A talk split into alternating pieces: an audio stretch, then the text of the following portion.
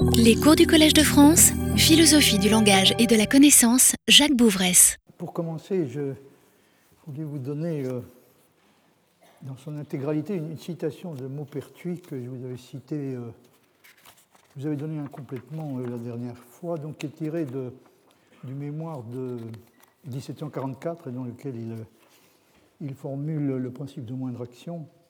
Alors la citation complète est la suivante. Je connais, dit Maupertuis, la répugnance que plusieurs mathématiciens ont pour les causes finales appliquées à la physique et l'approuve même jusqu'à un certain point. Jusqu'à un certain point seulement. J'avoue que ce n'est pas sans péril qu'on les introduit. L'erreur où sont tombés des hommes tels que Fermat en les suivant ne prouve que trop combien leur usage est dangereux. On peut cependant dire que ce n'est pas le principe qui les a trompés, c'est la précipitation avec laquelle ils ont pris pour le principe ce qui n'en était que des conséquences.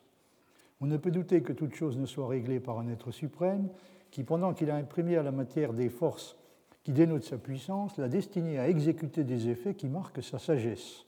Et l'harmonie de ces deux attributs est si parfaite que sans doute tous les effets de la nature se pourraient déduire de chacun pris séparément. Donc on pourrait tout expliquer soit par, euh, la, mécanique, hein, simplement l'action des forces, soit par euh, les dessins, soit en se référant au dessein euh, suprême de Dieu. Et l'harmonie des deux attributs est si parfaite que sans doute tous les effets de la nature se pourraient déduire de chacun pris séparément. Une mécanique aveugle est nécessaire, suit les desseins de l'intelligence la plus éclairée et la plus libre. Si notre esprit était assez vaste, il verrait également les causes des effets physiques, soit en calculant les propriétés des corps, soit en cherchant, en recherchant pardon, ce qu'il y avait de plus convenable à leur faire exécuter. Pour joindre l'étendue à la sûreté dans nos recherches, il faut employer l'un et l'autre de ces moyens.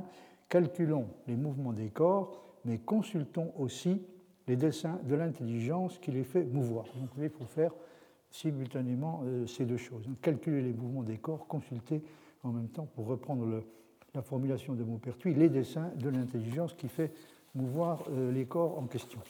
Alors, je reviens euh, j'en reviens à la question que je voulais, dont je voulais vous dire quelques mots aujourd'hui, c'est-à-dire peut-il y avoir euh, une, forme de téléologie qui peut être qualifiée de non métaphysique? Avant d'entrer euh, directement dans le vif du sujet, je vous ai, j'ai reproduit deux passages d'un article, enfin d'un texte récent du philosophe allemand Ernst Tugendhat, euh, qui, qui, qui concerne un problème qui nous a intéressé directement déjà pendant plusieurs séances. Donc c'est la question de la compatibilité ou de l'incompatibilité de la liberté avec le déterminisme.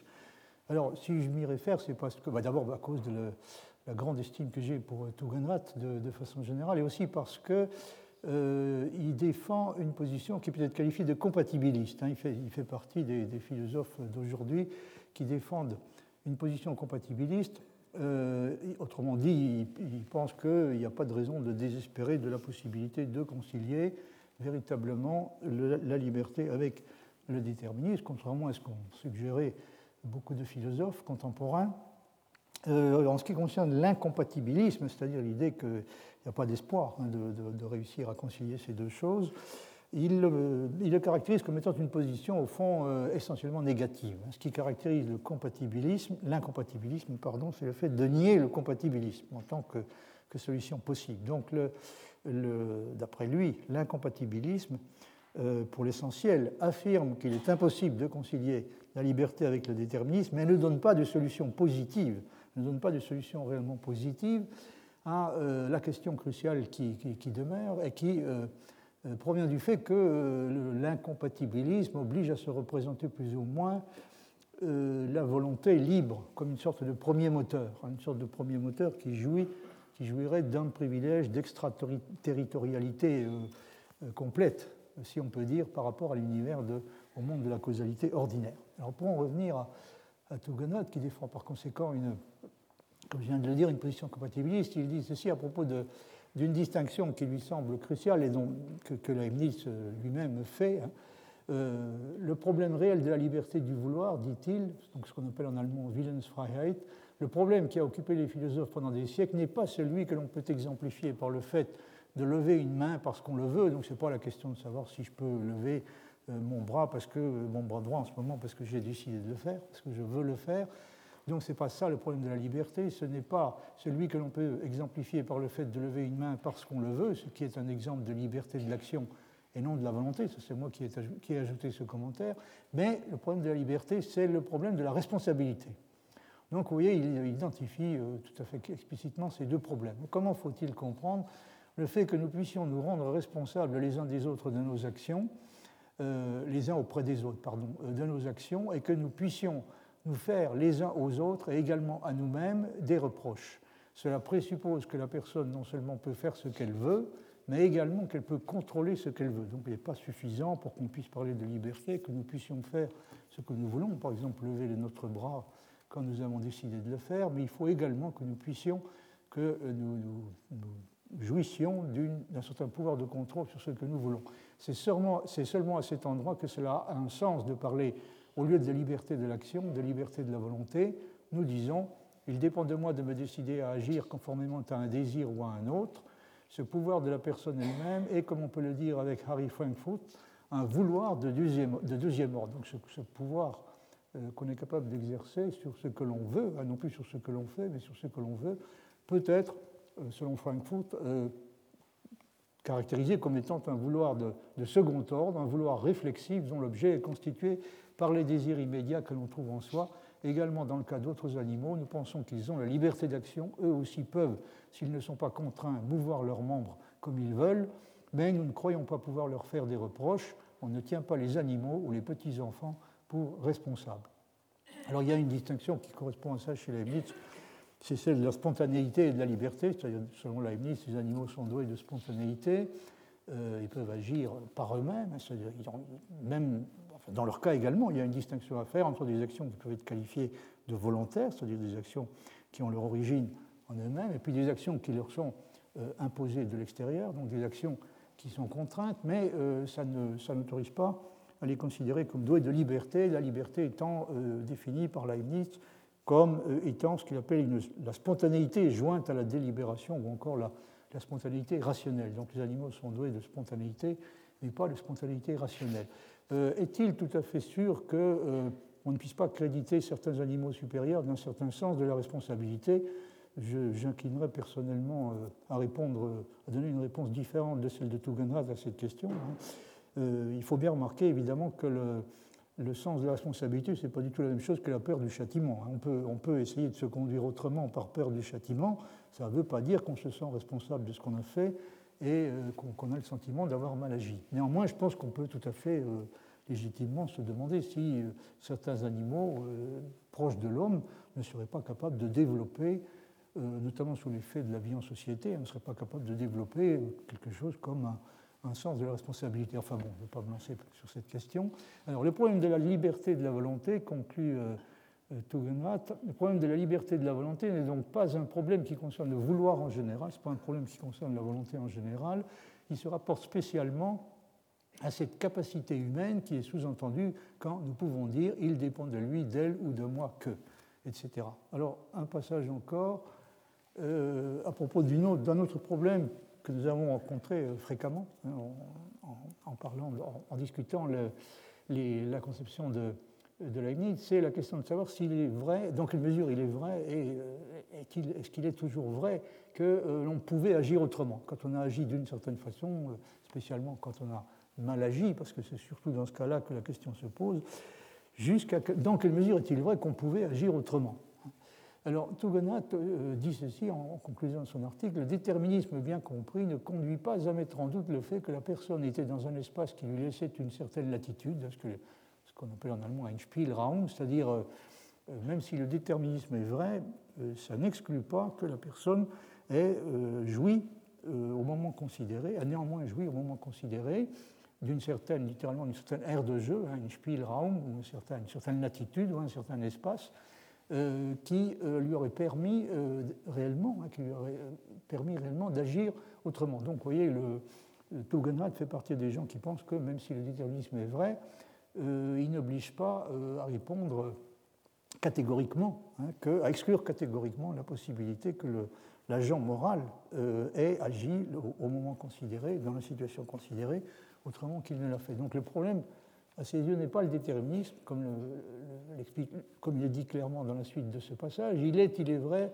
dit Hugonot, toujours possible que la personne n'ait réellement pas pu agir autrement. Donc il arrive, il y a des situations dans lesquelles réellement on ne pouvait pas agir autrement. Cet état de choses, continue-t-il, n'est toutefois réalisé que si le vouloir de la personne était sous une contrainte interne, et cela veut dire si elle n'était pas capable de diriger son action par des jugements de valeur, c'est-à-dire des raisons.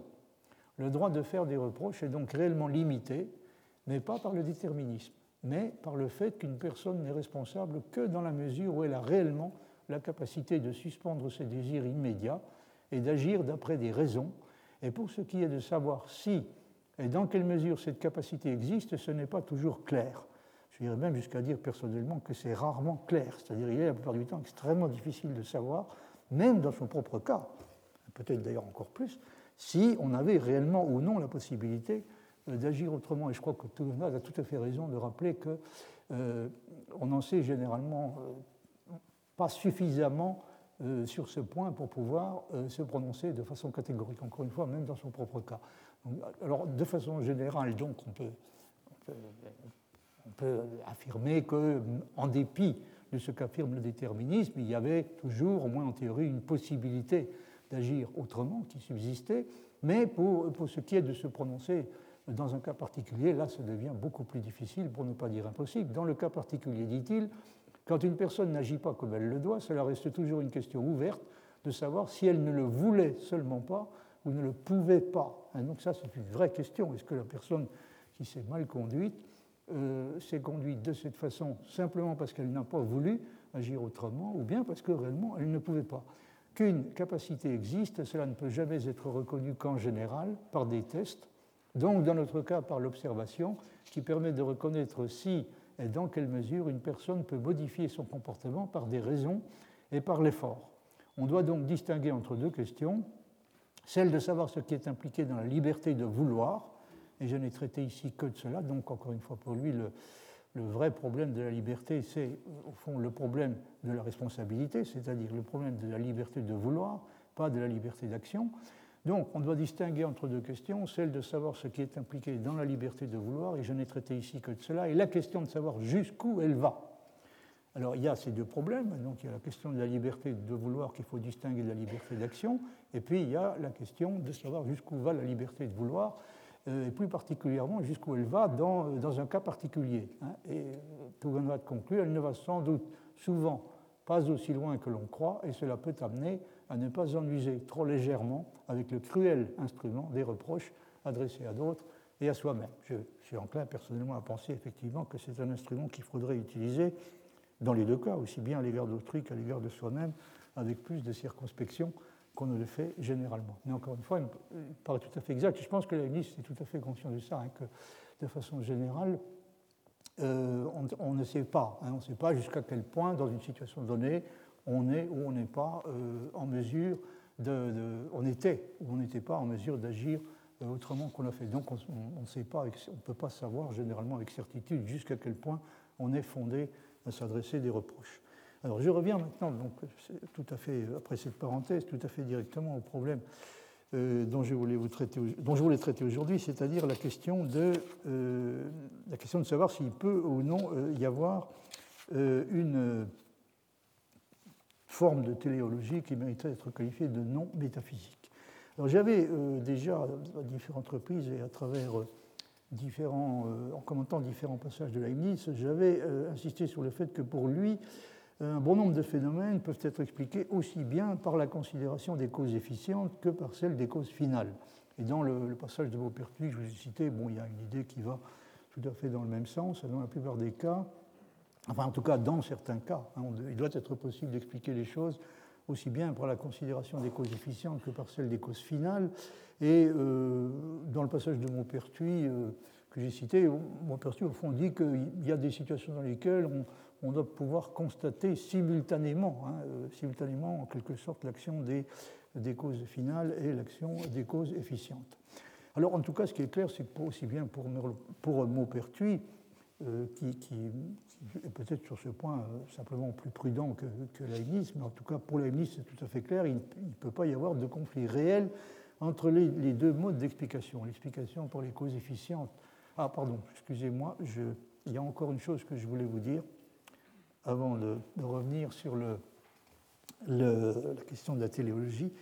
Euh, oui, c'est à propos de. J'étais allé peut-être un peu trop vite à propos d'une question dont je vous avais parlé la dernière fois, c'était la, euh, la, question de savoir avec quoi au juste la liberté est incompatible. Enfin, avec quoi au juste est-elle, pourrait-elle être euh, le cas échéant incompatible? Est-ce que c'est avec la nécessité ou est-ce que c'est avec le caractère aveugle de la nécessité? Euh, Alors, première, première possibilité, la liberté est incompatible avec la nécessité. Et naturellement, ça, ça euh, immédiatement une distinction à faire, à faire une distinction entre différentes espèces de nécessité.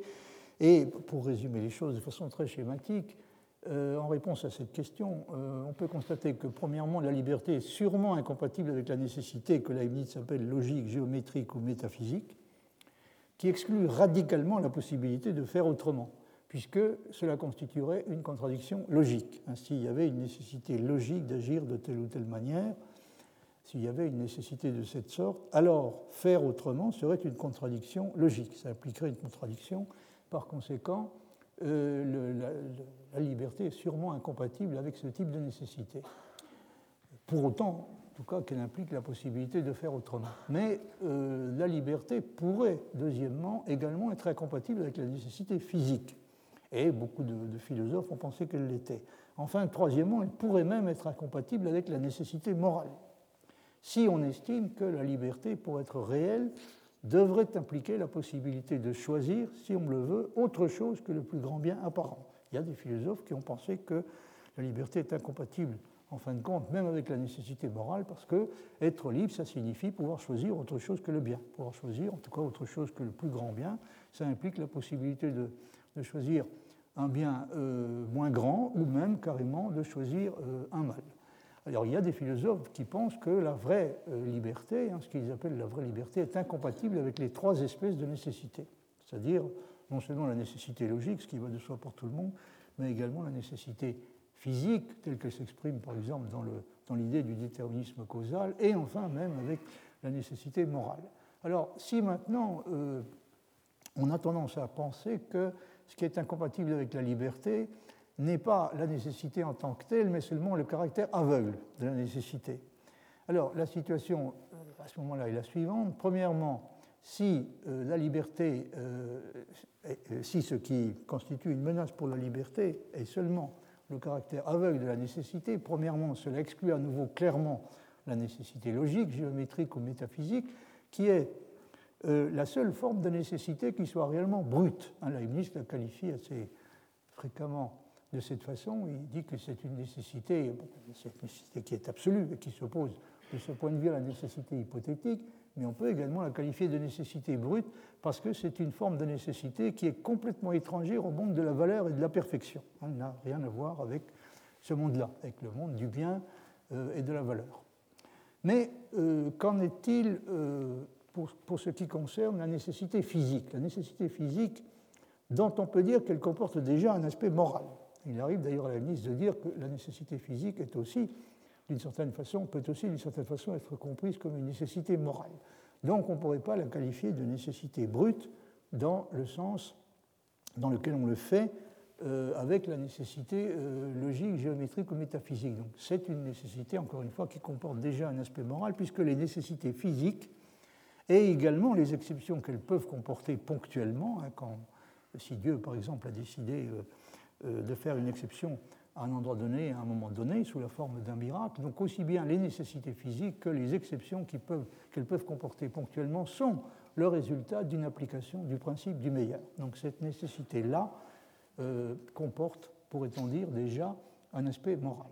Enfin, troisièmement, pour ce qui est des nécessités morales, elles ne peuvent évidemment, dans cette hypothèse, c'est-à-dire dans l'hypothèse où ce qui constitue un danger pour la liberté n'est pas la nécessité, mais le caractère aveugle de la nécessité, eh bien, les nécessités morales dans cette hypothèse ne peuvent représenter évidemment une menace réelle pour la liberté.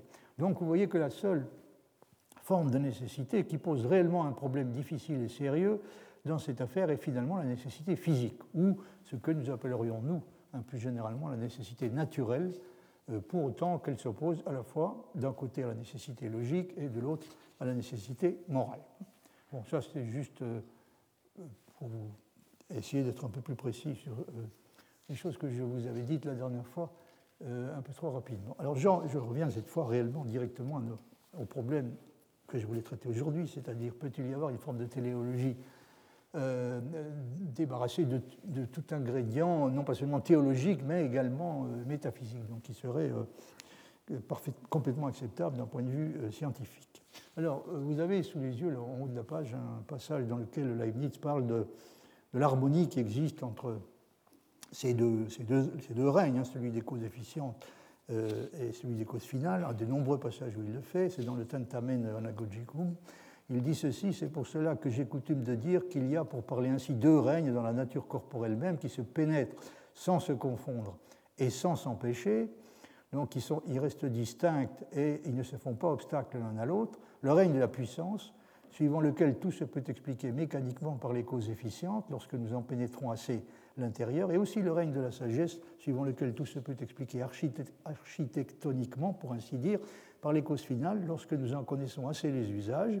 Et c'est ainsi que l'on peut non seulement dire avec Lucrèce que les animaux voient parce qu'ils ont des yeux, mais aussi que les yeux leur ont été donnés pour voir, donc le deuxième type d'explication étant une explication typiquement finaliste, une explication par les causes finales. Donc on peut dire soit que les animaux voient parce qu'ils ont des yeux, soit que les yeux leur ont été donnés pour voir, quoique je sache, dit Leibniz, que plusieurs n'admettent que le premier pour mieux faire les esprits forts. Cependant, ceux qui entrent dans les détails des machines naturelles ont besoin d'une grande prévention pour résister aux attraits de leur beauté, et Galien même, ayant connu quelque chose de l'usage des parties des animaux, en fut tellement ravi d'admiration qu'il crut que de les expliquer était autant que de chanter des hymnes à l'honneur de la divinité et j'ai souvent souhaité qu'un habile médecin entreprit de faire un, ouvrage exprès dont le titre, ou du moins le but, pourrait être Hymnus Galeni, hymne de Galien. Bon, alors, euh, vous voyez que Leibniz, lui, pour sa part, ne, trouve aucune espèce de, réticence euh, à admettre l'explication par les causes finales et ne, perçoit aucun risque de confrontation dommageable entre les deux, types d'explications, l'explication par les causes efficientes et l'explication par les causes finales. Il lui arrive même euh, de dire que d'une certaine façon, tous les phénomènes euh, peuvent être expliqués aussi bien par les causes efficientes que par les causes finales. Tous les phénomènes. Hein, il y a un passage au moins où il dit ça, euh, bien que, précise-t-il, certains d'entre eux, certains de ces phénomènes soient expliqués plus facilement par une des espèces de causes et l'autre par l'autre. Alors c'est un passage que je crois que j'avais déjà cité l'année dernière, qui m'a toujours beaucoup intrigué, qui se trouve dans les opuscules et fragments inédits publiés par Couturat.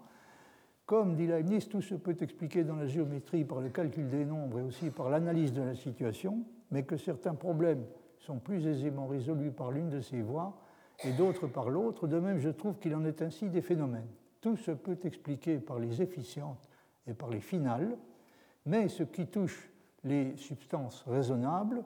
Leibniz avait écrit aussi d'abord homme, esprit, âme raisonnable, etc. Tout ce qui touche les substances raisonnables s'explique plus naturellement par la considération des fins, comme ce qui regarde les, corps ou ce qui regarde les autres substances s'explique mieux par les efficientes. Vous voyez que là, il va très loin, plus loin qu'il ne le fait d'habitude, parce qu'il a l'air de dire que même le comportement des substances raisonnables pourrait s'expliquer par euh, les causes efficientes. Hein.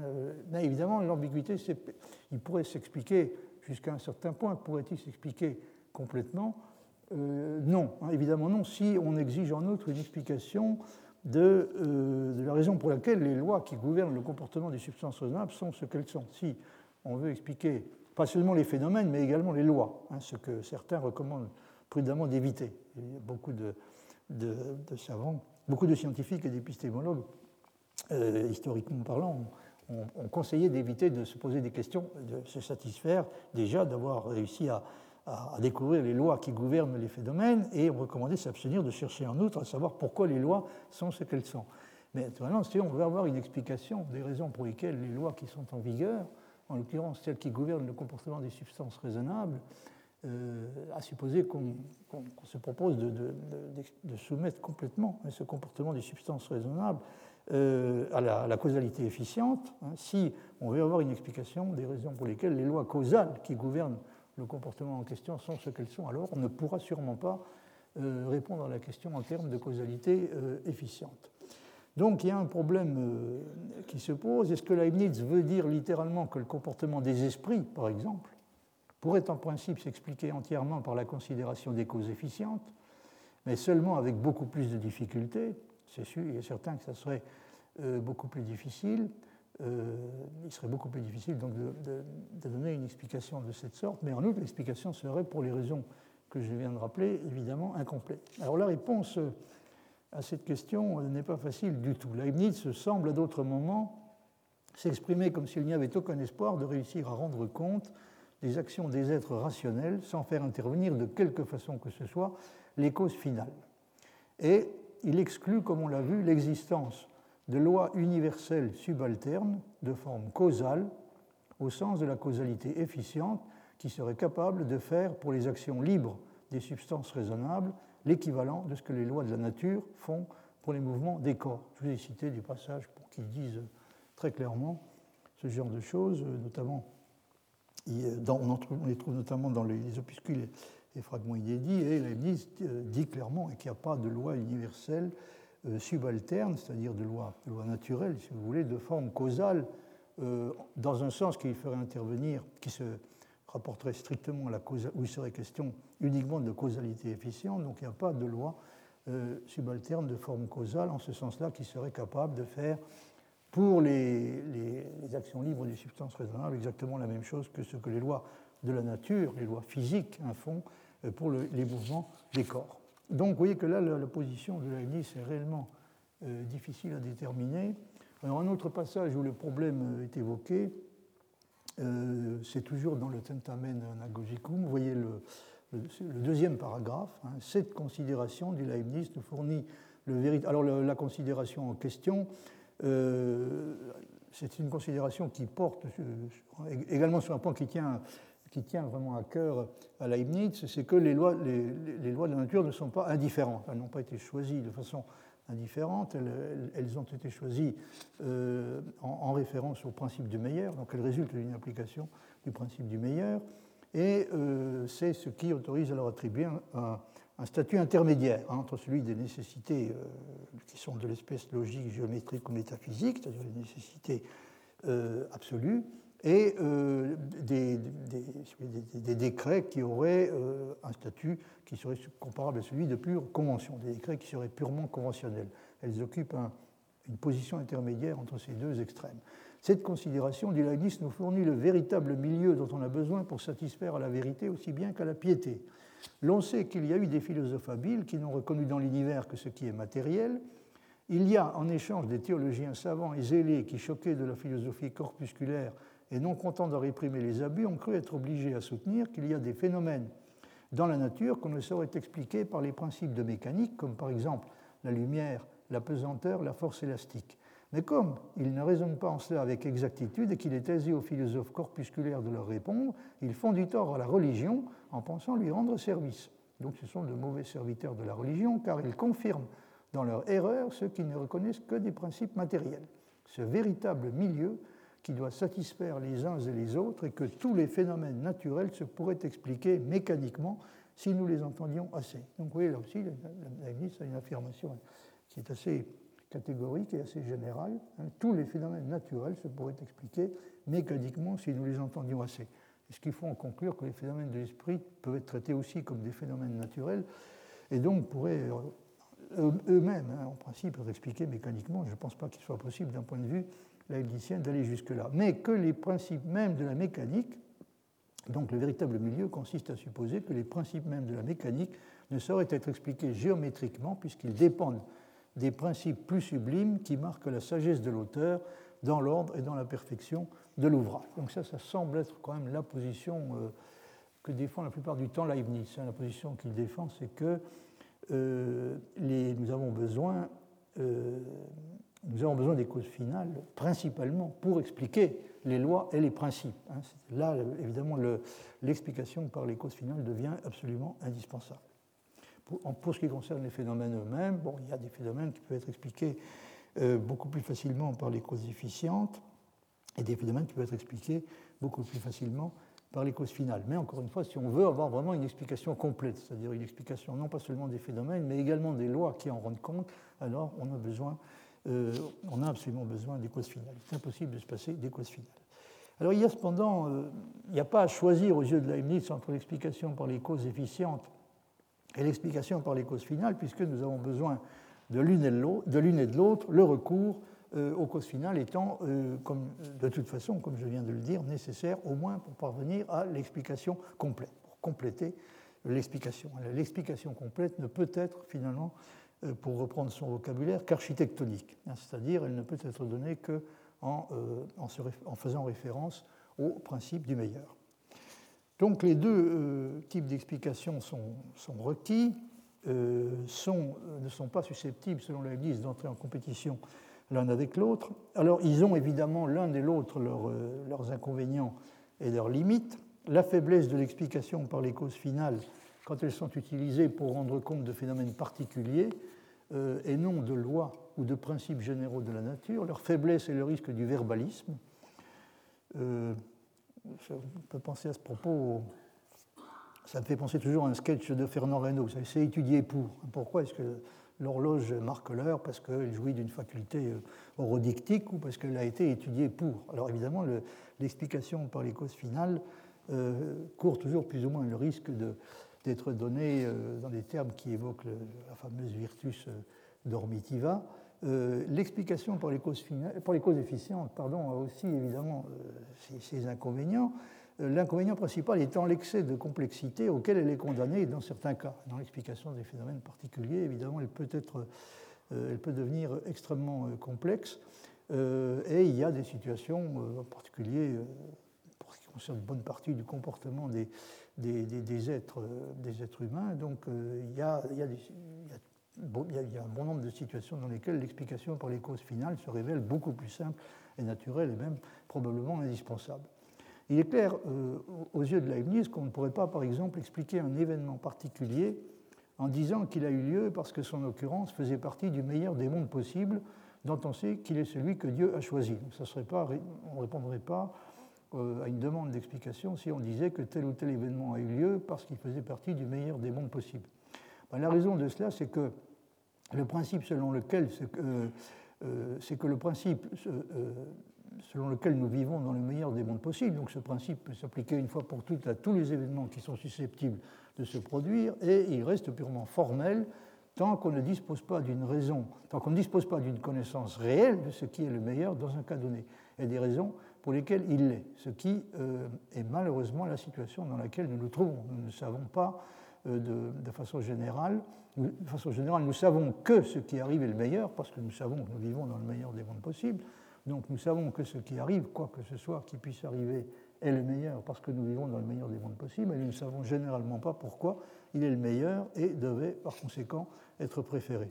Vous vous rappelez peut-être, j'avais, j'avais cité ce passage, euh, il y a, cité ce passage euh, il y a, quelques semaines, euh, le passage dans lequel Alice dit que la proposition ceci est le meilleur formulée en référence au monde dans lequel nous vivons. Donc ce monde-ci est le meilleur est une proposition qui n'est pas démontrable. Nous, sommes pas, nous savons qu'il est le meilleur, mais nous ne, sommes pas, en mesure de démontrer qu'il l'est, et nous sommes encore moins euh, en mesure euh, d'expliquer à propos de tel ou tel événement particulier hein, en quoi il faisait partie du meilleur des mondes possibles et par conséquent devait se produire.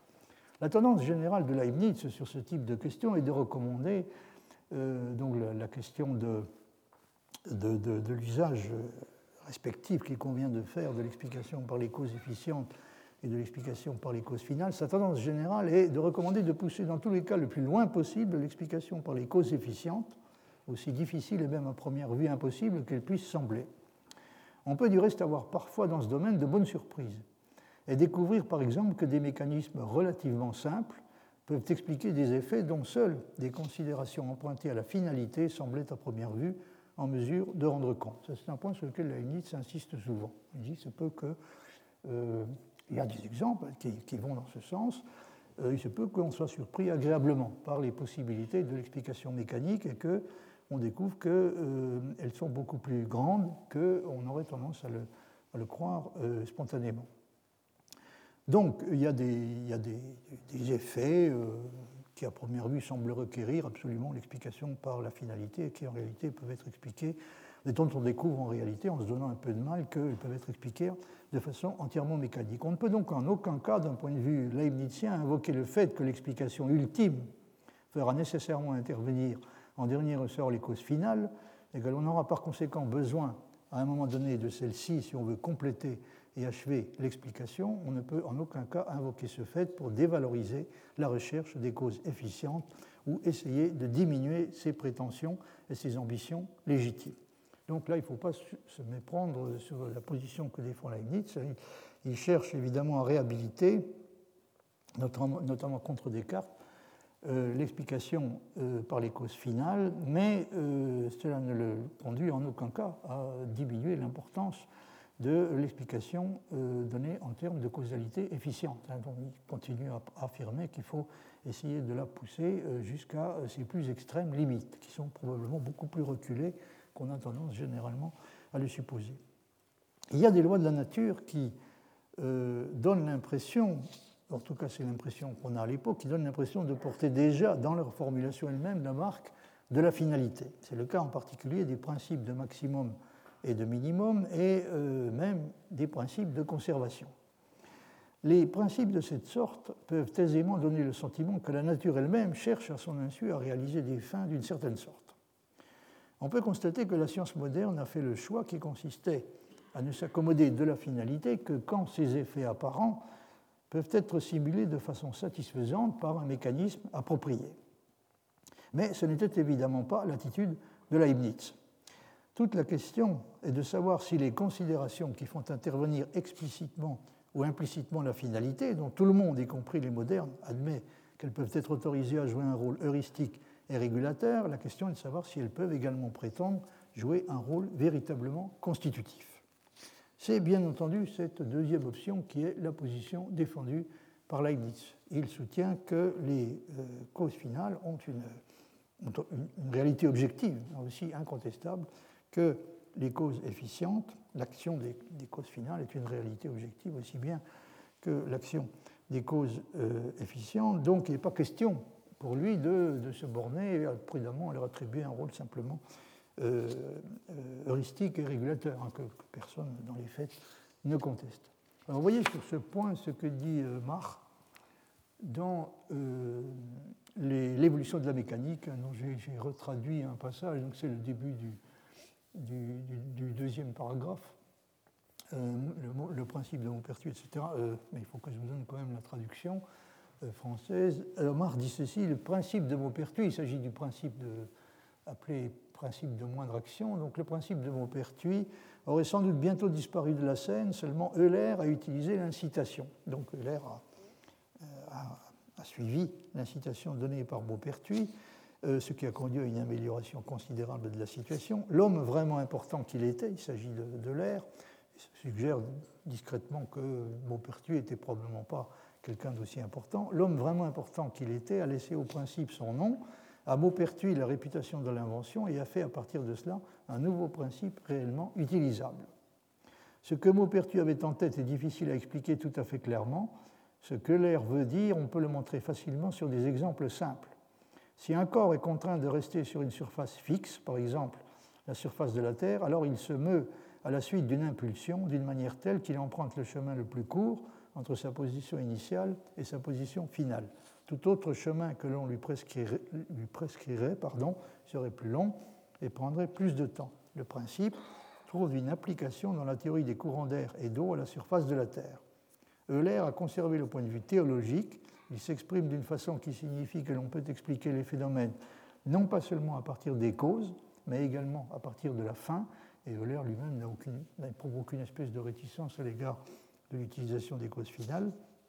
Car, dit-il, étant donné que la facture du monde tout entier, c'est une citation de l'air, hein, étant donné que la facture du monde tout entier est la plus parfaite qui soit et qu'elle a été exécutée par le Créateur le plus sage, il n'arrive absolument rien dans le monde dans lequel ne se manifeste pas un certain procédé de maximum ou de minimum. Hein, donc tout ce qui arrive obéit est gouverné par un procédé de cette sorte. C'est pourquoi on ne peut pas douter que tous les effets du monde puissent être déduits aussi facilement des causes finales par la méthode des maxima et des minima que des causes efficientes elles-mêmes. Donc oui, Euler estime que l'une de ces deux choses, que l'une et l'autre de ces deux choses sont euh, également possibles.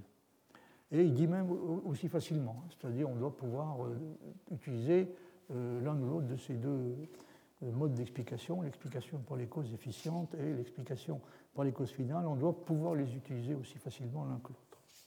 Alors la suite du texte, euh, de Marc, euh, Marc continue en disant pendant tout le XVIe et le XVIIe siècle, jusque vers la fin du XVIIIe siècle, on était, on était en clair à voir partout dans les lois physiques une disposition particulière du Créateur. Mais une transformation progressive des conceptions ne peut pas échapper au regard de l'observateur attentif. Alors que chez Descartes et Leibniz, la physique et la théologie sont encore mélangées de bien des façons, on voit se manifester par la suite un effort net non certes pour éliminer l'élément théologique, mais pour le dissocier de l'élément physique. L'aspect théologique est relégué au début ou à la fin d'une recherche physique. L'aspect théologique est concentré autant que possible sur la création afin de gagner à partir de là de l'espace pour la physique. On déplaise à Marx, je pense que c'est un, mouvement qui est déjà tout à fait euh, observable chez Leibniz. Il cherche déjà très clairement à, cantonner, si on peut dire, l'élément théologique euh, au début. Après, bon, tout, peut se passer euh, de façon euh, mécanique. J'ai insisté là-dessus, donc je, n'y reviens pas. Mais en tout cas, il, y a, il, y a, bel et bien eu effectivement un changement du genre de celui que Marc évoque. Vers la fin du XVIIIe siècle, écrit-il, il s'est produit une inflexion qui saute aux yeux extérieurement, qui a l'air de constituer une étape franchie d'un seul coup, mais qui au fond n'est qu'une conséquence nécessaire de l'évolution indiquée. Après que Lagrange a essayé dans un travail de jeunesse de fonder toute la mécanique sur le principe de moindre action de l'air, il explique dans une réélaboration du même objet, qu'il veut faire abstraction de toutes les spéculations théologiques et métaphysiques comme étant des choses très précaires et qui n'ont pas leur place dans les sciences. Il effectue une reconstruction de la mécanique sur d'autres fondements et aucun lecteur compétent ne peut méconnaître ses avantages. Tous les scientifiques importants qui ont suivi se sont ralliés à la conception de Lagrange et cela a déterminé pour l'essentiel la position actuelle de la physique par rapport à la théologie. Je ne vais pas m'attarder sur ce sujet parce que d'abord parce que ce sont quand même des choses assez techniques, puis parce que euh, bon, pas, ce sont des choses qui ne nous concernent pas directement, mais euh, ce qui est certain, c'est que l'étape qui a été franchie grâce à Lagrange a été véritablement une étape capitale. Alors, sur euh, une chose qui nous concerne plus directement, le fait que d'après Marx, euh, il y a, euh, pour ce qui concerne cette question, une différence importante entre l'attitude de Leibniz euh, et celle de Newton, qui est évoquée dans le, les pages que vous avez sous les yeux, mais je suppose que c'est quand même plutôt la traduction française qui vous intéresse. alors, Marc dit ceci près de trois siècles ont donc été nécessaires pour que la conception selon laquelle la théologie et la science naturelle sont deux choses différentes se développe jusqu'à une clarté complète depuis son apparition chez Copernic jusqu'à Lagrange.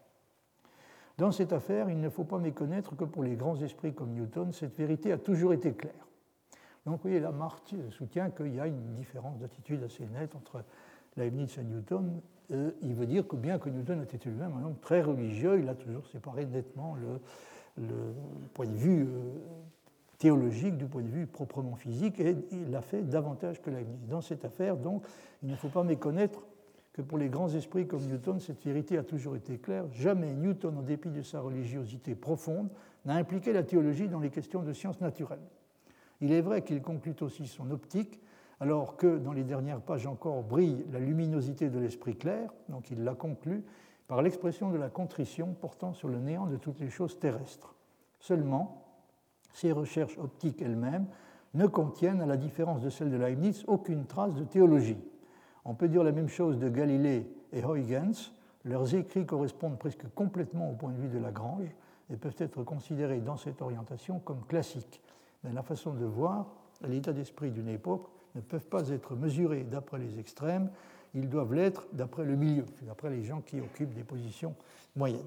Bon, en tout cas, vous voyez que là, lui, il a, tendance à, faire une différence assez nette entre Leibniz et, Newton, mais également même entre, entre Leibniz d'un côté, qui, d'après lui, euh, entremêle encore un peu trop les, considérations théologiques aux considérations physiques. Donc il a tendance à faire une différence entre, entre Leibniz et même certains de ses prédécesseurs comme, comme Galilée et Copernic. alors naturellement, là on est quand même tenté de répondre que même si Leibniz ne, ne croit certes pas que la physique puisse être séparée complètement de la métaphysique, ni même de la théologie, il ne cède cependant euh, jamais à la tentation de croire qu'une explication théologique pourrait tenir lieu en cas de besoin d'une explication physique. De plus, l'intervention de la finalité devient euh, certainement beaucoup moins choquante. Euh, l'intervention de la finalité, donc telle qu'on la rencontre chez Leibniz, devient sûrement beaucoup moins choquante quand on se rend compte que le point de vue de la finalité n'est en fin de compte rien d'autre que le point de vue du tout. Alors, j'avais déjà, je crois, évoqué cette question l'année dernière, je voudrais y revenir un, petit peu euh, en considérant ce passage du livre de Jules Villemin, Nécessité ou contingence, où il évoque cette question, donc la question du lien qui existe entre l'intervention des causes finales et la prise en considération du tout. Il dit ceci, euh, dans l'hypothèse de forme substantielle, la prédication substantielle déterminant l'identité numérique, l'accident ne consistera que dans le rapport de compossibilité avec les autres individus de l'individu défini comme possible par la forme. La finalité qui résultera de cette vision globale des choses soumettra donc le tout de la création choisie par Dieu à un principe de maximum de perfection parmi les mondes intrinsèquement possibles.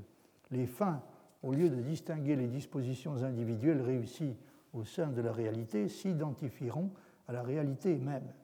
Donc il n'y a plus vraiment de différence entre la finalité et la, réalité. Le principe de finalité euh, devient presque, presque, presque littéralement hein, un principe de réalité. Sous sa forme la plus générale, le principe de finalité énonce alors que la différence entre l'acte et la puissance est toujours un minimum car c'est à cette seule condition que les êtres imparfaits et qui contiennent quelque puissance du fait qu'ils appartiennent à un tout qui les dépasse, réduiront cette puissance autant qu'ils le peuvent. En d'autres termes, ils obéiront aux lois extrémales du calcul des variations. Mais le principe du mouvement, entre parenthèses, principe de Hamilton, que ce calcul énonce, le principe du mouvement, que ce calcul énonce, permet de retrouver le principe causal du mouvement, entre parenthèses, loi de Newton, loin que la finalité ainsi entendue s'oppose à la causalité déterministe, elle ne fait qu'exprimer en termes intégraux ce que celle-ci exprime en termes locaux. À la validité des universels de l'accident, fondés sur leur caractère stationnaire, on a reproché le revêtement théologique qu'on leur donne quand on les habille dans le langage de la finalité, voire Marx, c'est moi qui ai ajouté ça. Ces reproches, cependant, perdent leur apparence dès qu'on oppose clairement cette finalité à celle dont on anime les efforts incertains des formes naturelles aux prises avec la matière pour lui assigner le seul rôle de détermination intégrale. Le départ fait entre Pangloss et le docteur Akakia, les lois extrémales retrouvent leur signification qui consiste à ramener toujours les recherches à la considération du tout. Donc c'est un passage qui est, très technique et qui, exigerait un, commentaire très long. Mais ce qui, nous intéresse, c'est surtout l'idée qu'au fond, le point de vue de la finalité, c'est, euh, dans, cette perspective, hein, coïncide avec le point de vue du tout. C'est-à-dire dès qu'on remplace la considération des détails par la considération du tout, on est amené à, introduire quelque chose qui ressemble fortement à la finalité et qui même, d'une certaine façon, se confond avec elle. Alors l'allusion qui, figure à la fin, donc, euh, euh, concerne un épisode dont je vous ai parlé, c'est-à-dire quand, euh, quand euh, Maupertuis, en 1744, a, formulé le principe de, moindre action, il a été accusé d'avoir plagié Leibniz par un de ses collègues de l'Académie de, Berlin, qui s'appelait Koenig, si je me souviens bien. Alors il s'en est suivi une querelle extrêmement violente. Frédéric II a pris position pour Maupertuis et du coup a exclu, décidé l'exclusion de, de, Koenig de, l'Académie. Voltaire, en revanche, a pris position contre Maupertuis. Il semble d'ailleurs qu'ils avaient été dans une position de rivalité amoureuse euh, auprès d'Émilie du Châtelet, donc ce qui n'a pas, euh, pas amélioré les choses. Donc Voltaire a pris position assez violemment contre Maupertuis, qu'il a caricaturé sous le nom de docteur Akakia. Alors Akakia, en grec, ça veut dire euh, innocence, hein, absence de malice ça veut dire à peu près le docteur Simplet, quoi, disons, le docteur sans malice ou le docteur Simplet. Alors Voltaire a évidemment payé très chèrement son, engagement euh, en faveur de Koenig contre, contre Maupertuis, puisque euh, ça, a déterminé une brouille complète avec, euh, avec Frédéric II. Hein. C'est à ça que, que Villemin fait allusion. Et il veut dire que une fois qu'on a fait donc qu'on a réussi à faire abstraction bon, de, la tendance qu'on peut avoir et que Maupertuis lui-même a, hein, à utiliser les, causes finales de façon naïve, ben, il subsiste ce qu'il considère comme étant pour sa part le fait important, c'est-à-dire qu'il dit les, les lois extrémales retrouvent leur signification qui consiste à ramener toujours les recherches à la considération du tout. Alors il se trouve que c'est un point euh, auquel Marx lui-même était tout à fait sensible, ce qui n'a pas échappé euh, à Villemin. Peu de choses d'ailleurs de façon générale euh, lui échappent.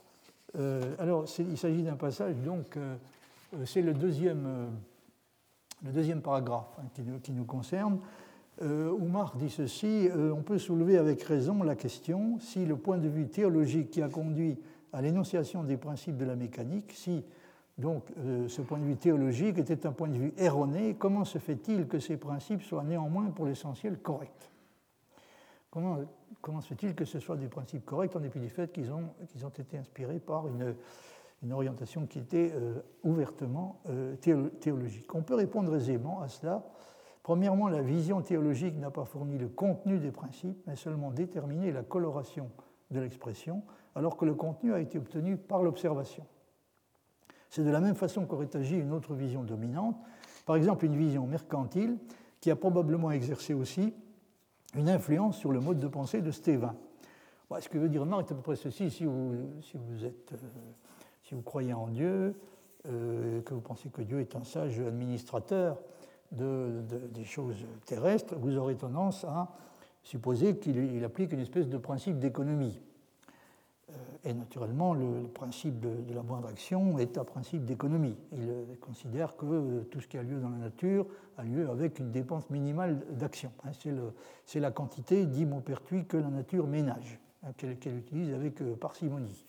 Donc, si vous êtes croyant, vous penserez qu'il va y avoir dans le, dans le déroulement des, phénomènes naturels un principe d'économie qui est tel. Mais vous pourriez penser ça aussi si vous êtes inspiré par euh, l'idée de l'économie marchande. Hein. ça vous amènera euh, de façon presque aussi naturelle et inévitable à supposer que la nature fait comme euh, une sage ménagère, par exemple, hein, qui administre sa maison en économisant le plus possible.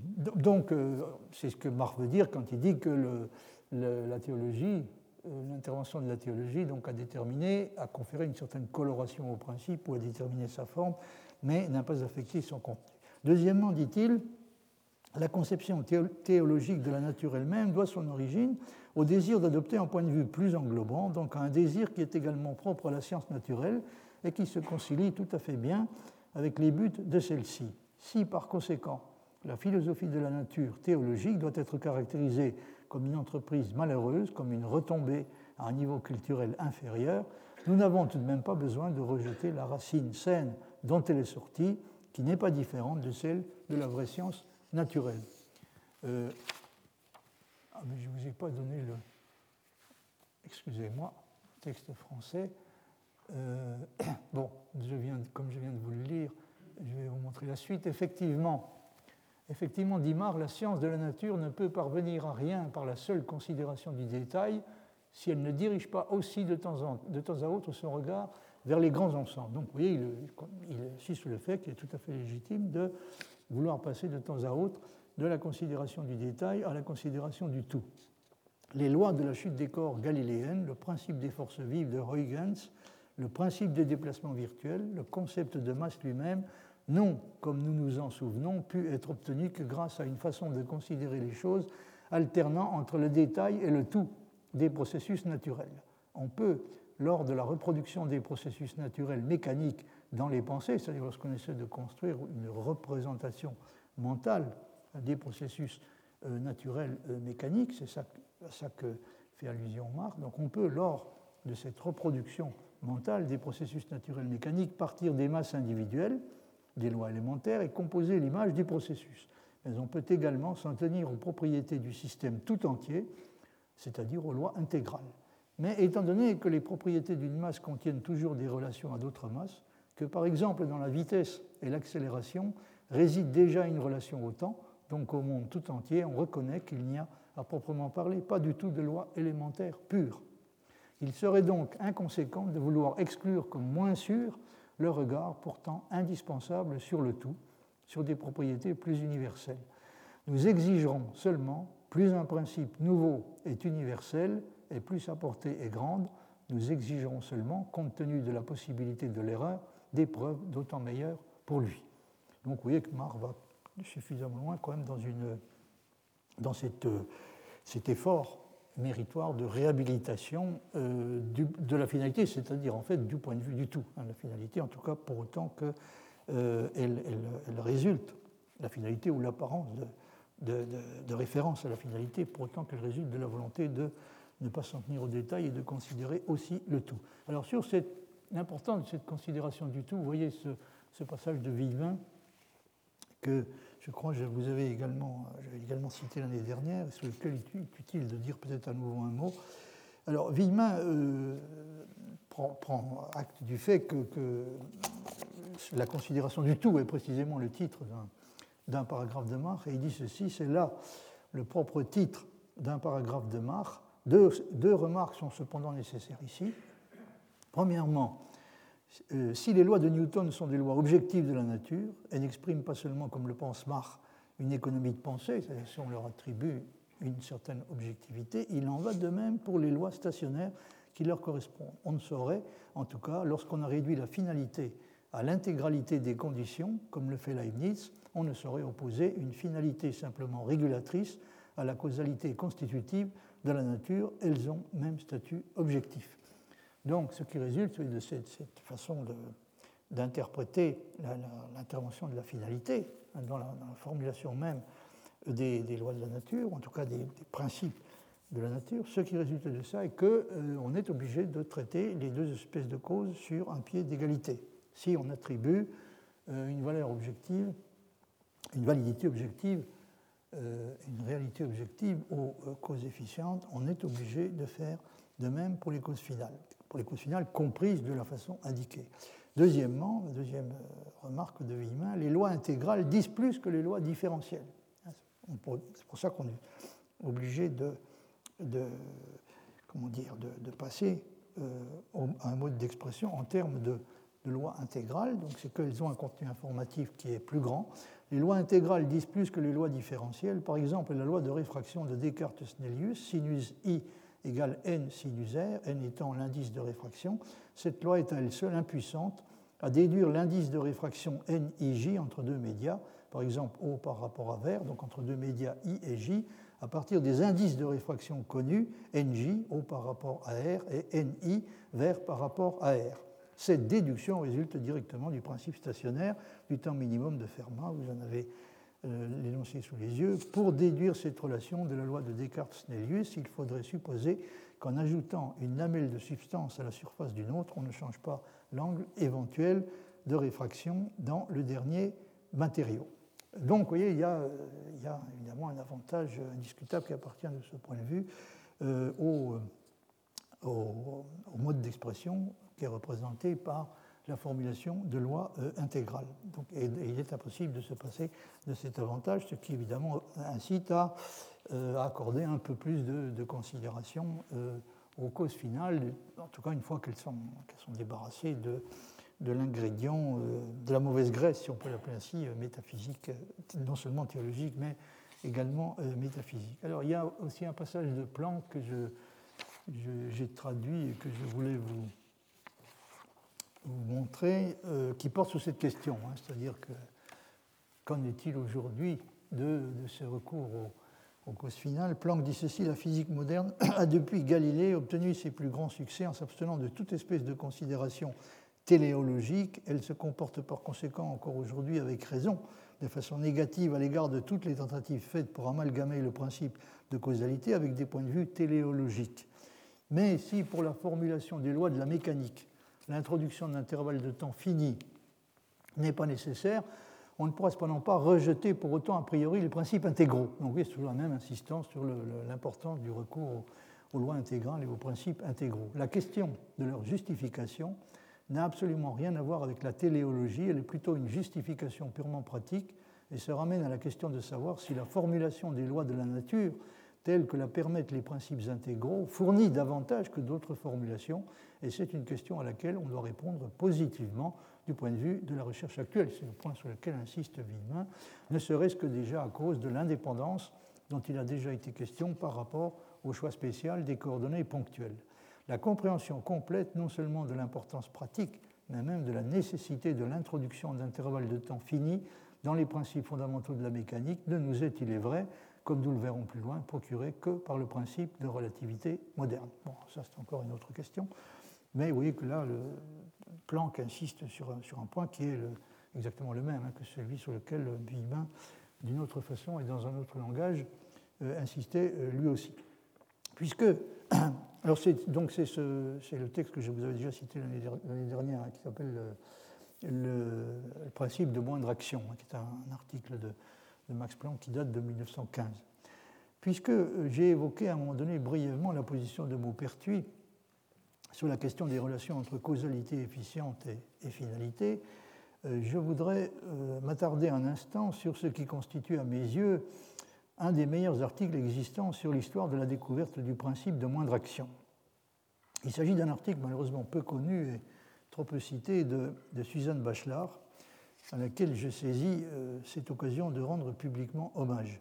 Alors, il s'agit d'un article qui s'intitule Maupertuis et le principe de la moindre action, qui est, euh, qui est le texte d'une conférence qui a été donnée au, à un colloque euh, organisé sur Maupertuis hein, en 1973. alors, en ce qui concerne la question de la, priorité supposée de Leibniz par rapport à Maupertuis, Suzanne Bachelard aboutit à une conclusion qui est assez catégorique. vous, avez, vous, avez, le, texte, passage sous les yeux. Elle dit ceci en résumé, euh, ah oui, j'avais oublié de vous signaler, c'est assez important quand même dans ce contexte, qu'elle euh, commence son article sur Maupertuis en signalant que dans le livre qu'elle a publié en 1959, il s'agissait de sa thèse de doctorat d'État qui s'intitulait La conscience de rationalité. Alors, euh, elle rappelle dans son article que dans ce, travail, elle a, je cite, essayé de montrer que l'idée qui inspire le calcul des variations s'inspire d'une nette téléologie. L'idée qui inspire le calcul des variations s'inspire d'une nette téléologie. C'est donc euh, une idée qu'elle avait développée dans la conscience de rationalité. si je la comprends bien, ce qu'elle veut dire au fond, c'est que ça pourrait bien être le calcul variationnel qui fournit finalement la forme moderne non métaphysique de la téléologie. Hein. ça fournit, il fournit une forme de téléologie qui peut être qualifiée de mathématique et qui est euh, qui, est du même coup, euh, qui apparaît du même coup comme étant euh, non métaphysique.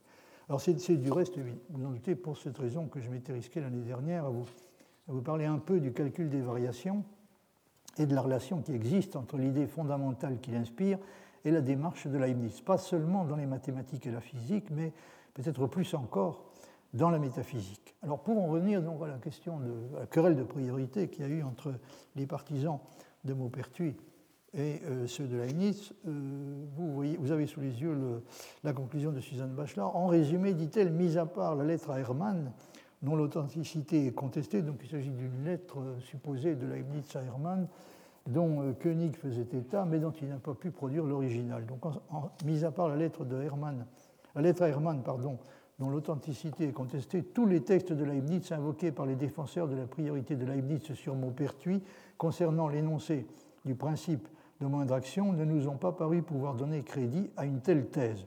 Au lieu de dire tous ne nous ont pas, dire aucun ne nous euh, euh, nous a paru pouvoir donner crédit à une telle thèse. Le principe d'optique énoncé par Leibniz en 1682, qui au premier abord prêterait le plus au rapprochement avec le principe de moindre action, ne peut s'accorder avec lui que par un pur hasard, comme le disait Euler. D'ailleurs, bien que Leibniz affirme la proportionnalité de la vitesse de la lumière et de la résistance des milieux, il n'a songé aucunement à introduire la notion de vitesse dans l'énoncé de son principe. Il s'agit donc de son principe optique. Quant au traité où Leibniz fait une large place à la notion d'action, comme l'essai de dynamique, où la dynamica des potentiae et legibus naturae corporee, donc la dynamique de la puissance et des lois de la nature corporelle, donc ces traités-là, hein, ils euh, pour ce qui les concerne, ne met en œuvre aucun principe variationnel. Enfin, le tentamen anagogicum, j'ai cité à deux reprises, aujourd'hui, euh, le tentamen anagogicum, en revenant à un principe de temps minimum, détruit toute possibilité d'assimilation du principe optique leibnizien au principe de moindre action. Donc, ce qui dit simplement qu'il ne peut pas être question d'identifier le principe optique dont il est question dans le mémoire de 1682 et le principe de moindre action. Ça ne veut pas dire qu'on ne peut pas trouver ailleurs, hein, euh, chez Leibniz, des traces, euh, des antécédents du principe de, moindre action de Maupertuis. Suzanne Bachelard assigne également, avec raison me semble-t-il, euh, pardon, elle souligne également avec raison me semble-t-il que ce qui importe le plus à Leibniz, c'est probablement moins la spécification du mode d'action de la finalité dans le cas concerné que la démonstration du fait que l'on peut aboutir au même résultat que Descartes par une voie différente et qu'il récuse dans son principe, à savoir celle des causes finales. Ça me paraît assez vrai, hein, ce qu'elle dit euh, dans ce passage. Euh, on peut supposer que ce qui importe le plus pour Leibniz, c'est de pouvoir retrouver la loi des sinus de Descartes par une méthode opposée, soulignée à celle de Descartes, c'est-à-dire par une méthode qui fasse appel aux causes finales et non aux causes efficientes. Il semble que Leibniz, une fois sa méthode finaliste, entre guillemets sanctionnée par le succès, accorde moins d'importance aux spécifications de ce finalisme.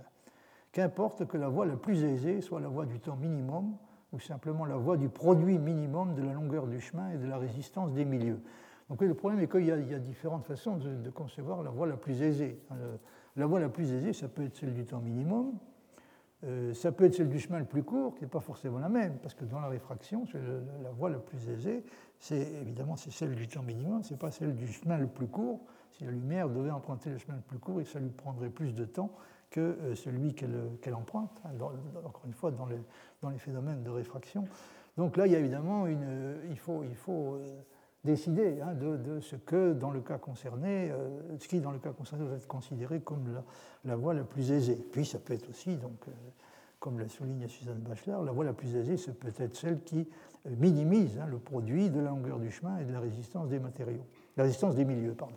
Mais conclut-elle, quoi qu'il en soit de la justesse de cette supposition, concernant donc la façon de procéder de Leibniz. Quoi qu'il en soit de la justesse de cette supposition, l'on doit se rendre à l'évidence que les conclusions dernières du Tentamen Anagogicum euh, écartent tout rapprochement possible entre le principe optique de Leibniz et le principe de moindre action. Donc, elle soutient qu'il n'y a pas de rapprochement et encore moins d'identification possible entre ces deux choses. Alors, le premier principe je vous l'avais dit l'année dernière, euh, qu'on s'accorde généralement à reconnaître comme un principe variationnel de physique mathématique est le principe de Fermat, le principe que Fermat avait formulé en 1662. Et comme j'en avais déjà parlé, donc je me contenterai, euh, je ne reviendrai pas là-dessus, je me contenterai de citer ce que dit Suzanne Bachelard à propos de la spécificité de la démarche de Fermat, comparée à celle de Descartes. Voyez ce qu'elle dit dans ce passage. Fermat conçut qu'il était possible de déterminer le trajet des rayons lumineux par un principe d'économie, à savoir que, citation, la nature agit toujours par les voies les plus courtes. Le chemin que suit la lumière pour aller d'un point à un autre est tel qu'il soit parcouru en un temps, en un minimum de temps. Donc, ce n'est pas le chemin le plus court, hein. c'est le chemin qui est parcouru en un minimum de temps, et ce n'est pas le chemin le plus court en longueur. Au terme de sa démonstration, Fermat retrouvait la même loi de proportion que Descartes. Le principe de Fermat a prévalu et l'explication de Descartes ne conserve aucune valeur. historiquement parlant, c'est peu contestable. Voyez encore ce passage, toujours sur le même, sujet. L'intérêt du principe de Fermat pour l'épistémologue nous semble résider dans la situation suivante. Fermat n'a pas peur de proclamer les intentions téléologiques qui dirigeaient son principe dans une époque dominée par le mécanisme cartésien. Effectivement, c'est tout à fait remarquable de l'attitude de Fermat. Il a, il n'est pas du tout gêné par l'idée d'avouer clairement ses, préoccupations et ses intentions téléologiques. Mais ce qui nous semble nouveau, c'est le commentaire de Suzanne Bachar, ce qui nous semble nouveau n'est pas que Fermat ait fait revivre un principe de finalité de la nature, déjà affirmé dans l'Antiquité, c'est le fait que le principe de Fermat est effectivement un principe sur lequel se fonde une explication mathématique, soulignée des phénomènes de la nature.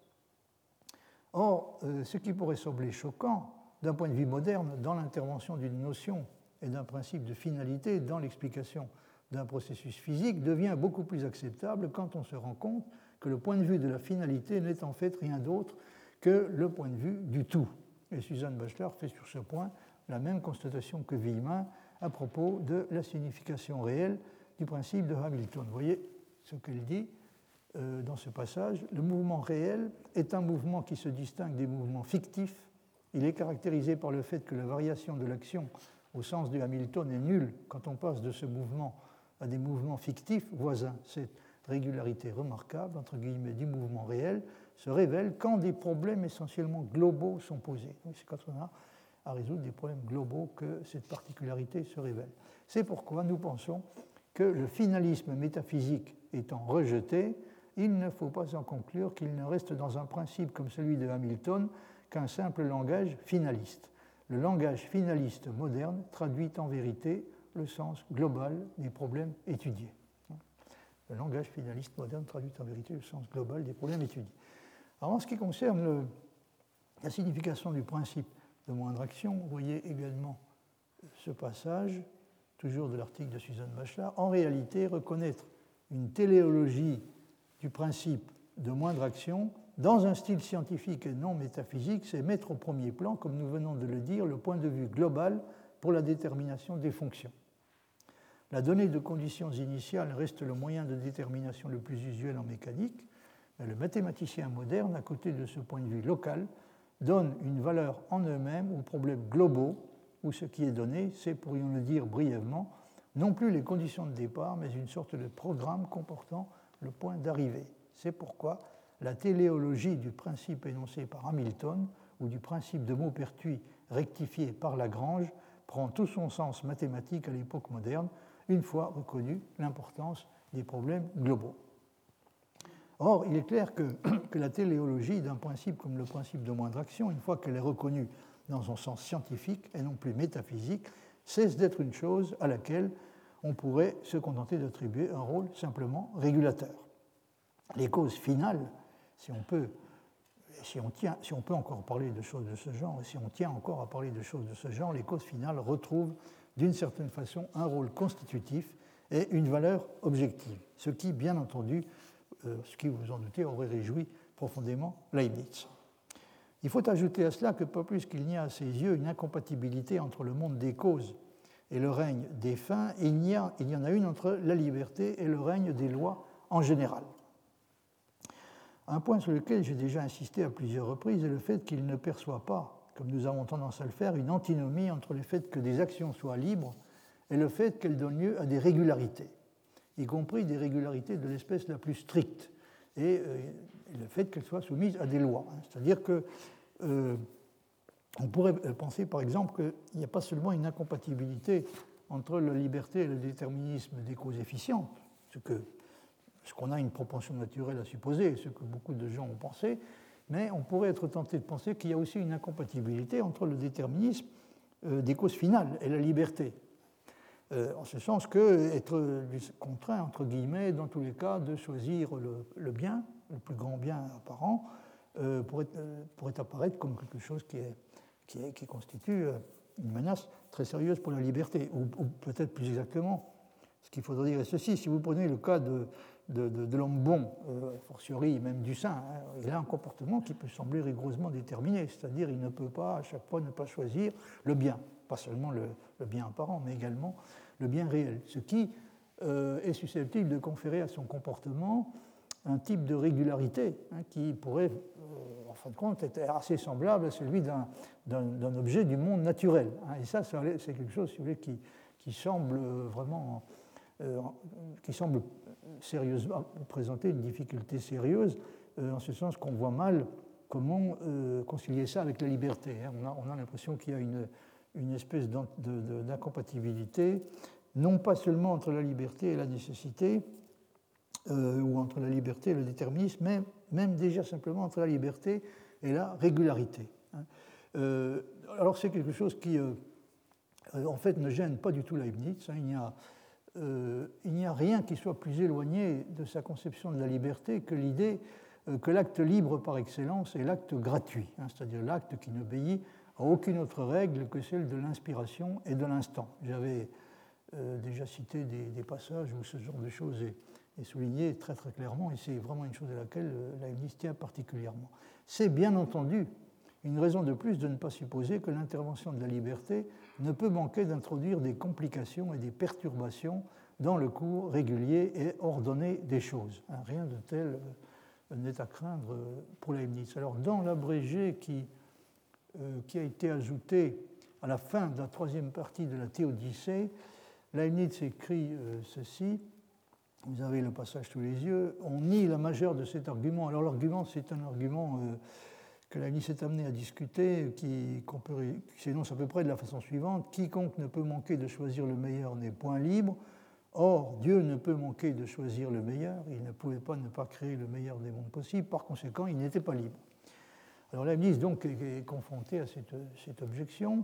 Et il répond en contestant la majeure de l'argument, c'est-à-dire l'affirmation selon laquelle quiconque ne peut manquer de choisir le meilleur n'est point libre. C'est plutôt, dit-il, la vraie liberté la plus parfaite de pouvoir user le mieux de son franc arbitre et d'exercer toujours ce pouvoir sans en être détourné ni par la force externe, qui correspond à ce qu'on peut appeler la liberté d'agir, ni par les passions internes, ça correspond à ce qu'on peut appeler la liberté de, la volonté, hein, au sens de la distinction par laquelle j'ai commencé aujourd'hui, la distinction entre la liberté d'agir, c'est-à-dire euh, la situation dans laquelle la volonté d'agir d'une certaine façon n'est pas entravée par une forme de, contrainte externe.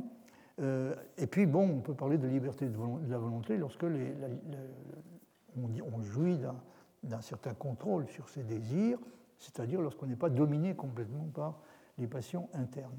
Donc, l'une de ces, de ces deux euh, l'une de ces deux, formes de contrainte, la contrainte externe fait ce qu'on appelle fait l'esclavage des corps, et les autres contraintes, c'est-à-dire le, fait d'être entièrement euh, sous l'emprise des passions euh, internes, donc cette, cette autre forme de contrainte fait l'esclavage des âmes.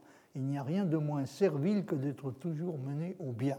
Il n'y a rien de moins servile que d'être toujours mené au bien et toujours par sa propre inclination, sans autre contrainte et sans aucun déplaisir. Mais ça, un des passages où la ministre euh, formule, euh, on ne peut plus clairement sa position. Hein. Il n'y a aucune espèce de, il n'y a absolument rien qui, euh, qui s'oppose à, qui constitue une menace pour la liberté dans le fait d'être toujours mené au bien, d'être d'une certaine façon, de ne pas pouvoir jamais faire autre chose que le bien.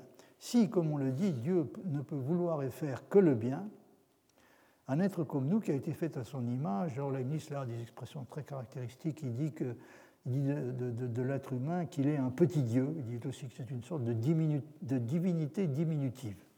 Donc on est, nous sommes des, dieux en, petit, hein. euh, et par conséquent ben, nous sommes dans une situation qui est euh, mitatis mitandis, euh, de la même nature que, celle de Dieu. Donc même un être comme nous qui a pour devoir d'essayer de d'imiter son créateur, devrait s'efforcer de se rapprocher le plus possible de cet idéal qui consiste à faire toujours le bien euh, sans, contrainte, naturellement et en tout cas euh, euh, régulièrement. Alors, de la nécessité morale, sur la nécessité morale, oui, vous avez le, passage au, bas de, l'écran.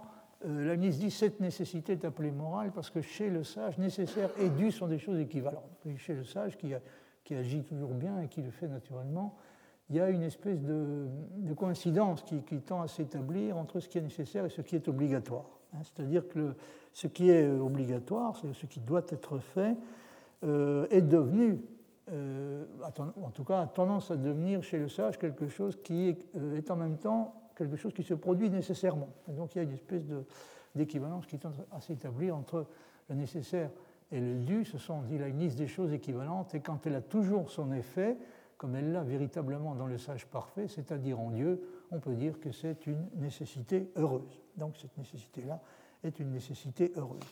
J'avais insisté l'année dernière sur le fait que quand on lit des passages de ce genre, on, mesure euh, évidemment à quel point la position de Leibniz s'est éloignée de celle de Kant. Il n'est aucunement gêné par l'idée d'un être qui ferait en quelque sorte le bien naturellement, en suivant à chaque fois sa propre inclination, sans effort et sans déplaisir. Cela ne compromet à ses yeux ni la liberté de l'agent, ni la valeur morale de l'action effectuée. Même un être dont la vie morale serait gouvernée par une sorte de loi naturelle, parce que c'est au fond à ça qu'on finit par aboutir, même un être dont la vie morale, qui serait celle d'un homme de bien, euh, serait, serait gouverné par une sorte de loi naturelle qui a pour conséquence qu'il fait toujours le bien et est d'une certaine manière incapable de faire le mal, même un être de cette sorte n'en serait pas moins libre et le serait même plus que n'importe qui d'autre. Vous voyez par exemple ce, passage de, qui est tiré d'un texte qui s'appelle Initia et Specimina, et Specimina Scientiae Generalis, où la liste dit Autant que nous avons des lumières et agissons suivant la raison, autant serons-nous déterminés par les perfections de notre propre nature, et par conséquent, nous serons d'autant plus libres que nous serons moins embarrassés du choix. Et là, vous voyez, on arrive presque à dire on est d'autant plus libre qu'on a moins le choix. C'est-à-dire qu'on euh, on a une constitution et des dispositions telles qu'on ne peut pas faire, on peut même pas envisager de faire autre chose que le bien. Alors il y a évidemment beaucoup de, philosophes qui auraient tendance à dire que dans une situation de ce genre, euh, qu'un homme qui se trouve dans une situation de ce genre n'est pas véritablement libre, parce que la liberté implique véritablement le pouvoir de choisir, en l'occurrence de, choisir euh, quelque chose qui, peut être sensiblement différent, complètement différent du, plus grand bien euh, réel ou même simplement apparent. Donc ça ne gêne pas du tout Leibniz, évidemment, qui est, qui est lui, qui est pour sa part euh, tout à fait prêt à admettre qu'on peut être d'une certaine façon à la fois parfaitement libre et, parfaitement déterminé. Alors une des raisons pour lesquelles la liberté peut sembler euh, incompatible avec le déterminisme, et, elle pourrait l'être en fait non seulement avec le déterminisme des causes efficientes, mais également avec celui des causes finales, hein, comme je disais il y a un instant. Il ne faut pas perdre de vue que même le déterminisme des causes finales peut sembler constituer peut sembler poser un problème pour la liberté et même constituer un obstacle à la liberté. Alors une des raisons pour lesquelles donc, on peut euh, avoir le sentiment qu'il y a là un problème et que la liberté est euh, souvent perçue comme étant en quelque sorte l'antithèse de la régularité. Or, le déterminisme implique que les mêmes causes agissant dans des, dans des, circonstances identiques doivent nécessairement produire les mêmes effets et peut sembler de ce point de vue en contradiction avec l'idée même de la liberté. L'année dernière, bon, euh, j'avais appelé ça la, conception du, caporal Trim, euh, en référence euh, au livre au roman de Ron Stern, euh, La vie et les opinions de Tristram Shandy. alors c'est un passage qui, se situe vers la fin du roman, qui concerne. donc le problème posé, c'est que l'oncle Toby se demande s'il doit ou non épouser la veuve Wadman. il n'est pas tellement décidé, puis la veuve Wadman a de son côté un problème également très difficile à résoudre parce qu'elle sait que l'oncle Toby, qui était un homme de guerre, a été victime d'une blessure qui est située à un endroit du corps euh, qui pourrait avoir comme conséquence de, chez lui une incapacité de remplir ce qu'on appelle son devoir conjugal. Alors donc elle ne sait pas trop si elle doit l'épouser, elle aimerait bien, mais elle n'est pas sûre qu'elle doit le faire. Puis lui, alors il est terriblement hésitant. Et le caporal Trim, alors euh, oui, je, signale en passant que j'ai constaté avec une certaine surprise que Wittgenstein était un, admirateur du roman de, Stern, hein, La vie et les opinions de Tristram Shandy, ce qui peut sembler un peu étonnant parce qu'il ne semblait pas avoir été doué particulièrement pour l'humour, pour le sarcasme sûrement, mais l'humour pas tellement, mais en plus il admirait particulièrement le personnage du... Il avait, il avait un faible pour le personnage du caporal Trim. Alors dans cette circonstance, le caporal Trim euh, essaie de dissuader l'oncle Toby de, se marier, et euh, il, lui, il, lui, explique que... Euh, il lui dit peu de choses près que quand on est en prison, c'est pour longtemps et même quelquefois c'est pour toujours. Alors, il, il, le met donc sérieusement en garde contre la tentation de se marier. Et euh, alors l'oncle Toby, évidemment, euh, est, assez, assez, hésitant. Cela est vrai, dit mon oncle, regardant tristement la maison de Madame Wanman. Donc il, aimerait quand même bien l'épouser.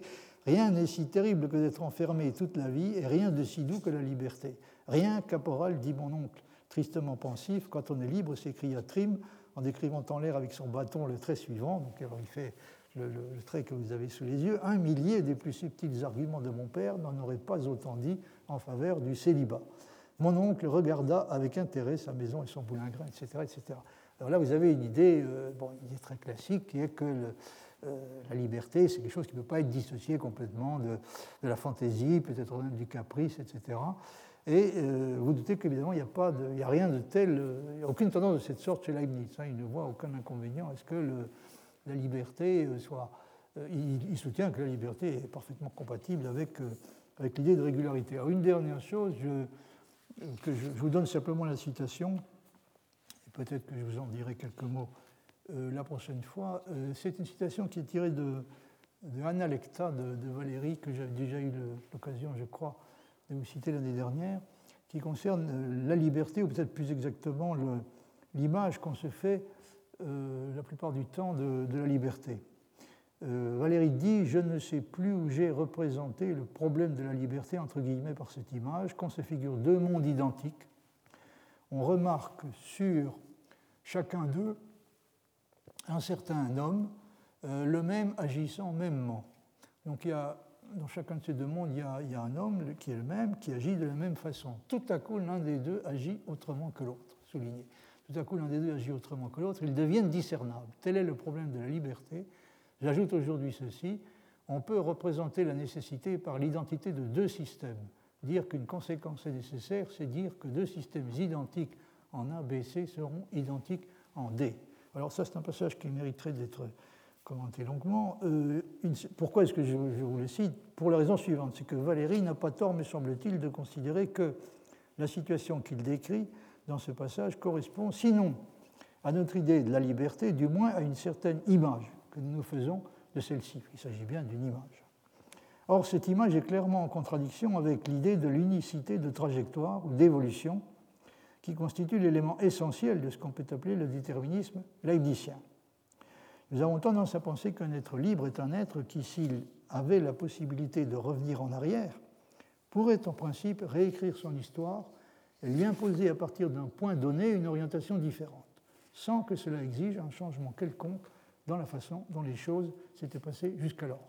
Hein, quand nous sommes pris par le remords concernant euh, les choses que nous avons faites et que nous n'aurions pas dû faire, nous avons l'impression que, toute chose égale d'ailleurs, hein, si nous nous trouvions replacés au point euh, concerné, c'est-à-dire euh, à l'endroit de, notre trajectoire personnelle où nous avons pris une décision malencontreuse et été amenés à mal agir, nous sommes enclin à penser que si nous nous retrouvions à ce point précis, nous aurions la possibilité d'agir autrement, c'est d'introduire une bifurcation par rapport à euh, ce qu'a été la trajectoire réelle. Dans la trajectoire du système que constitue un individu, la liberté, semble-t-il, est susceptible à chaque fois qu'elle intervient de faire par elle-même une différence et d'introduire une bifurcation.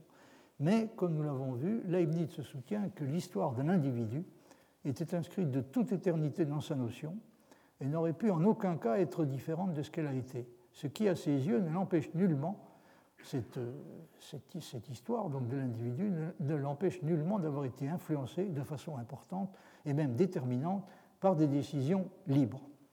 Pour Leibniz, il y a une unicité complète de l'évolution, qui est aussi bien celle de l'évolution qui a conduit à un état donné que celle de l'évolution qui aura lieu à partir de cet état. On peut formuler cette idée de la façon suivante. Un état donné de l'univers est toujours suivi et également précédé par la même histoire des transitions d'état. Cette condition exprime la croyance que Laplace exprimera en disant que nous pouvons et devons considérer l'état présent de l'univers comme l'effet de son état antérieur et comme la cause de l'état qui suivra. Vous avez parlé l'année dernière donc, de, ce que dit Laplace en relation avec euh, Leibniz. Euh, alors, à ce propos, voyez par exemple ce passage que je crois que vous avez aussi cité. Euh, et étant donné, dit Leibniz, que toute série ordonnée implique une règle de continuation ou une loi de progression, Dieu, en examinant à fond n'importe quelle partie de la série, voit par le fait en elle toutes les choses qui précèdent et toutes celles qui suivent. Et pourtant, la liberté des esprits n'est pas supprimée par là. Donc, le, le, le le fait que l'unicité de trajectoire, aux yeux de la liste, ne constitue euh, en aucune façon une. corriger la faute d'orthographe, euh, mentalement la faute d'orthographe qui se trouve à la fin, et pourtant la liberté des esprits n'est pas supprimée par là. donc pour lui, il n'y a, pas de difficulté. Hein. Il, peut, très bien, on peut très bien, il peut très bien y avoir à la fois l'unicité de, la trajectoire effectuée par l'individu au cours de, sa vie et, euh, la liberté des esprits. Hein. cette trajectoire peut néanmoins avoir été bel et bien influencée, infléchie de différentes façons par des décisions libres. Or, la suite des états par lesquels passe une substance individuelle dans le cours de son existence est, ne l'oublions pas, est elle-même une série ordonnée au sens indiqué par Leibniz. Une série qui est soumise à sa propre règle de, à sa propre règle de continuation ou à sa propre loi de progression. En termes techniques, l'unicité de l'évolution signifie que si le modèle mathématique dont nous nous servons pour décrire l'évolution du système est ramené à son état initial, ou à l'un quelconque de ces états dans l'histoire des transitions qui s'effectuent d'un état à un autre, s'il est ramené donc à son état initial ou à l'un quelconque de ces états intermédiaires, il reproduira exactement la même histoire et repassera par la même succession d'états.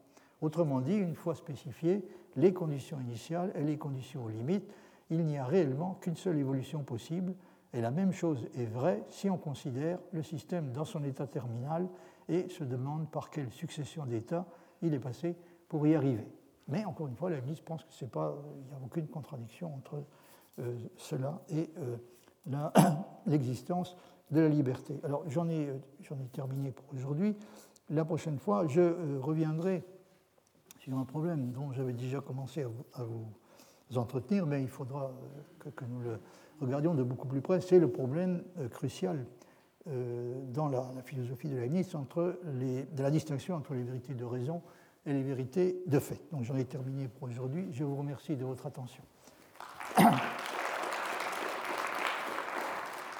Retrouvez tous les contenus du Collège de France sur www.colège-2-france.fr.